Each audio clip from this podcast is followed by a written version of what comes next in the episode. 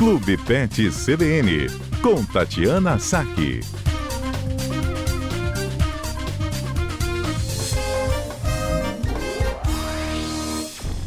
Doutora Tatiana, tudo bem?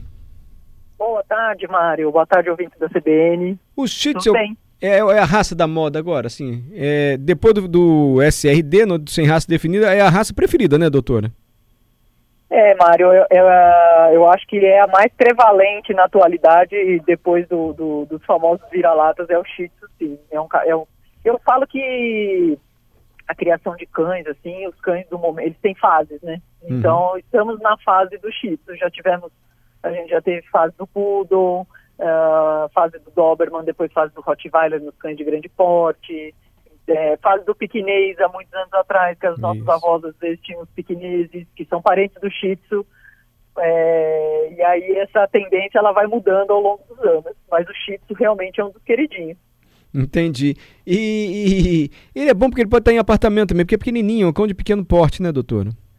É, é um cão essencialmente de companhia e de pequeno porte, né? Então acho que por isso que ele é tão que ele é tão desejado, assim, é uma raça é uma raça é, relativamente tranquila, é um animal que se adapta bem num, num, espaço menor e é um cão de companhia. Então as pessoas acabam gostando bastante da, da raça.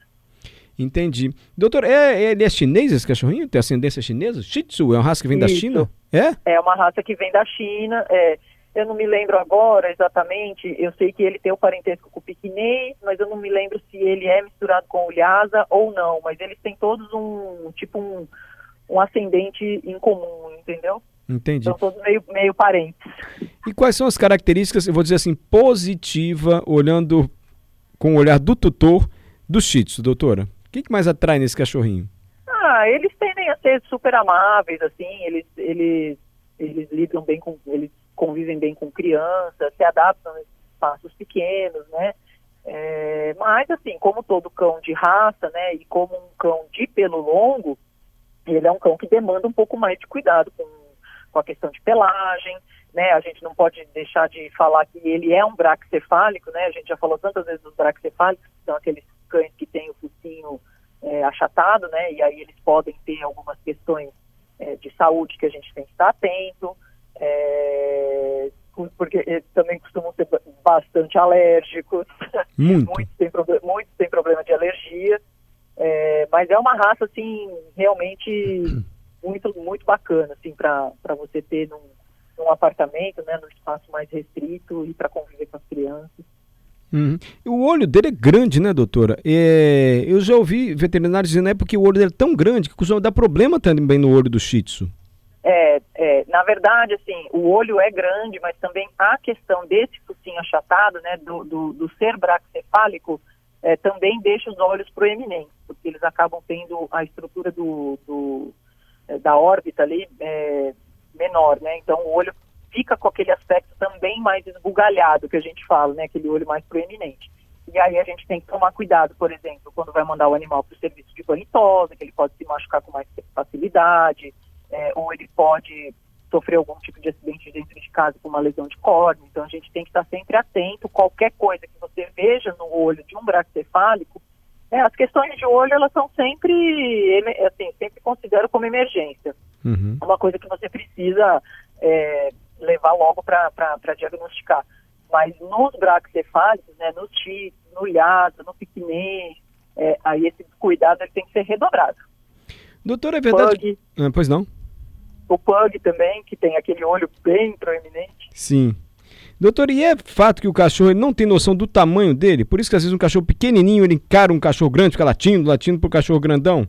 Olha, eu não sei exatamente o que se passa na cabeça deles, mas se eles se acham muito valentes, eles se acham. E a gente percebe, assim, que parece que quanto menor é o cachorro, mais atrevido ele é, uhum. né? Então, assim, eu já, eu já presenciei, eu, eu falo que eu já atendi, por exemplo, o mesmo pincher que por três vezes ele saiu da casa dele, entrou na casa do vizinho e foi arrumar encrenca com o pastor alemão.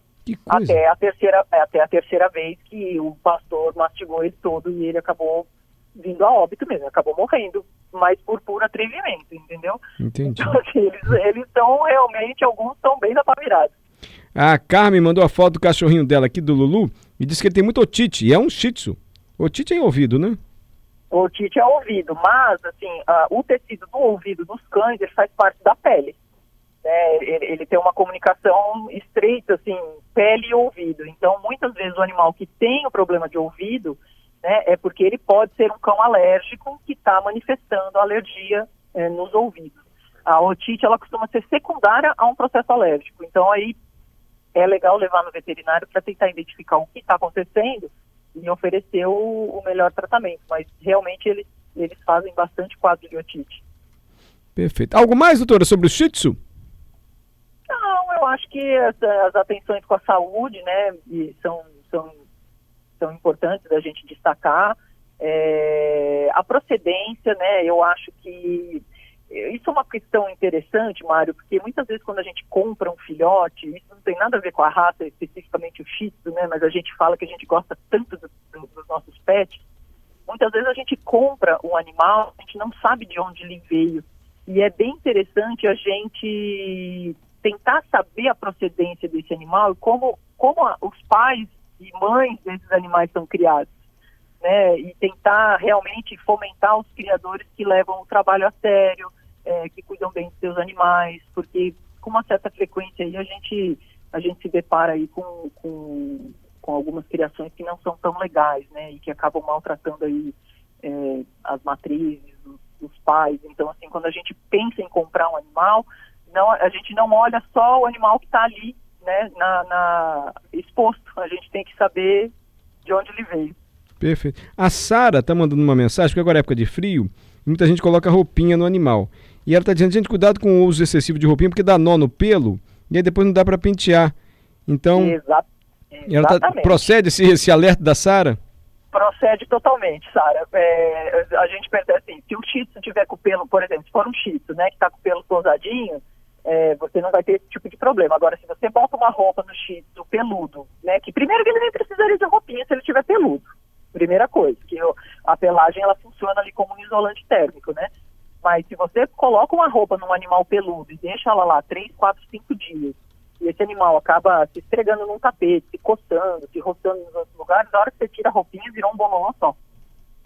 Entendi. Doutora, muito obrigado. Peraí, tem mais pergunta. Priscila, comprei um Spitz e agora ele quer comer só a ração do filhote. O que eu faço? Comprei outro Spitz, ela tem um Spitz, comprou mais uhum. um e só quer comer a ração do filhotinho. Então, é que assim, né? Primeira coisa, eu sempre falo, você pode ser a pior ração do mundo, a do vizinho é sempre mais gostosa. Entendi. Tem, a do vizinho é sempre melhor. Então, eles sempre se interessam pela comida do, do, do companheiro. É, e a ração de filhote, ela tem uma ela tem uma concentração de nutrientes maior, ela tem mais proteína, mais gordura, então ela acaba sendo mais palatável, mais interessante. Então eles acabam gostando mais da ração do filhote. Perfeito. De qualquer maneira, assim, se o animal, se o animal adulto, né, não tiver um problema de sobrepeso, nenhuma doença crônica que precise de uma dieta específica, é melhor o adulto comer a ração de filhote por um período é, do que o filhote comer a ração de adulto. Perfeito. Né, é, para o desenvolvimento do filhote é mais importante que ele coma de filhote. Né? Mas é sempre importante a gente separar a alimentação, com certeza. Doutora Tati, muito obrigado, viu? Eu que agradeço, Mário.